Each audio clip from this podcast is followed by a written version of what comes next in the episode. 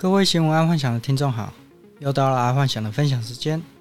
在分享之前，先帮爱幻想按个赞加分享吧。今天我们来看第一则财经新闻：长边效应。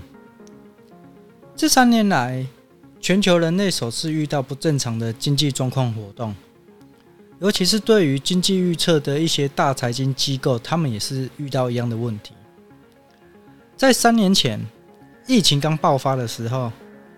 全球经济突然之间一下子都停住了，但是那时候全球人民口袋还是蛮有钱的，许多民众都想说啊，这段时间撑过去就好了，只要撑过去，全球经济就会回到正轨。但万万没有想到是，这个病毒不断的变种，造成到二零二零年底，全球还是处于半封闭的状态。而那个时候，不管是海上的、天上的、陆上的运输的公司，他们裁员的裁员，淘汰的淘汰，倒闭的倒闭。所以在那个时候，全球央行有志一同的撒钱救经济，造就了一堆在家上班，甚至是不用上班都有薪水可以拿。而股票市场也表现得亮眼，然后房地产也也是。但殊不知，一些街边店跟实体店，其实在这三年都是苦撑着。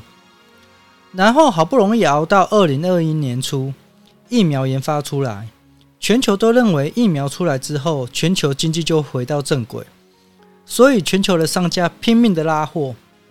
没想到的是，在二零二零，全球的运输业者全部都没有做好准备，所以造成一柜难求、一机难求的现象。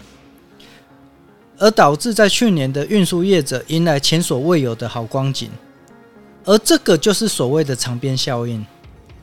因为一柜难求、一机难求的状况之下，很多商家他们都宁愿是多订，也不愿意少订，而且他们判定，因为二零二零全球少了一半的购买力，在二零二一年肯定会大爆发。所以每个商家都加价，也要先把订单给敲下来。但结果好了，在二零二二年的今天，因为美国央行升息，疫情也比较稳定，很多商家才发现到，其实需求并不旺盛。而这些商家为了活下去，有可能要先抛货，需要割肉赔款，先止血再说。那说到这里，爱幻想来说一个总结，也就是说，去年爱幻想在 Podcast 一直说通货膨胀的问题，在今年年初的 Podcast 一直在说停滞性通膨，但很有可能，非常有可能，接下来就马上会遇到通货紧缩。假设以正常的经济循环来说，通货膨胀到停滞性通膨到通货紧缩，照理不会在短时间发生。它会慢慢的做转变，但从去年到今年，甚至到下半年，有可能就会见到紧缩了。尤其是等到全球的商船到年底交货的话，因为去年整个航运类股大爆发嘛，每个人都赚得饱饱饱，所以他们在去年的时候都订了很多商船，然后他们集中在今年下半年或明年年初交货。现在塞港的状况已经不严重了，运费一直在掉，然后又加入明年、今年年底到明年年初又加入那么多商船，整个航运的价格一定是往下掉，然后通膨就不会那么严重了。因为之前就是因为塞港跟没有船嘛，没有柜子嘛，没有飞机嘛，现在一下子涌现，会不会造成当初的零柜费出现？不知道。但定会发生产品下跌的状况线，然后再来接着就是说，美国人民他可能会迎来商品整个大甩卖的周期。这里爱幻想也不知道说的对不对，但以目前的中国大陆的状况来说，他们已经提前有通货紧缩的状态了。啊，最后简单说一下，什么是通货紧缩？就是东西打折也没人要，然后只剩下生活必需品跟吃的，还有消费能力。这个就代表人民已经进入了紧缩状态了。好，再来是娱乐新闻。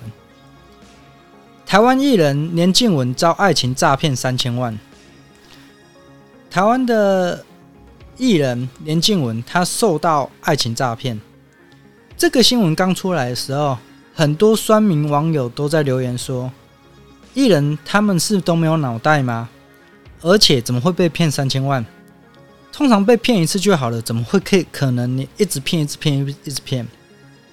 反正就一些酸言酸语啊。”但不管是酸民也好，或者是这个艺人连静文也好，他们肯定没听过爱幻想讲的杀猪盘的套路。我真心的希望我的听众可以把我在一月二十四号到一月二十六号这三天讲解杀猪盘的套路给身边的朋友听一听，不然很多人都自认为不会掉进杀猪盘的陷阱，但其实只要认真思考一下。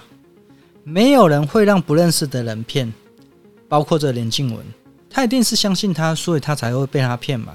不相信他，怎么可能会被他骗呢？所以，还是请听众或者是听众身旁的朋友，多多了解这种手法，保障自家的身家财产才是最重要的事情。好，那今天爱幻想就跟各位分享到这，记得帮爱幻想按个赞加分享哦。晚安，拜拜。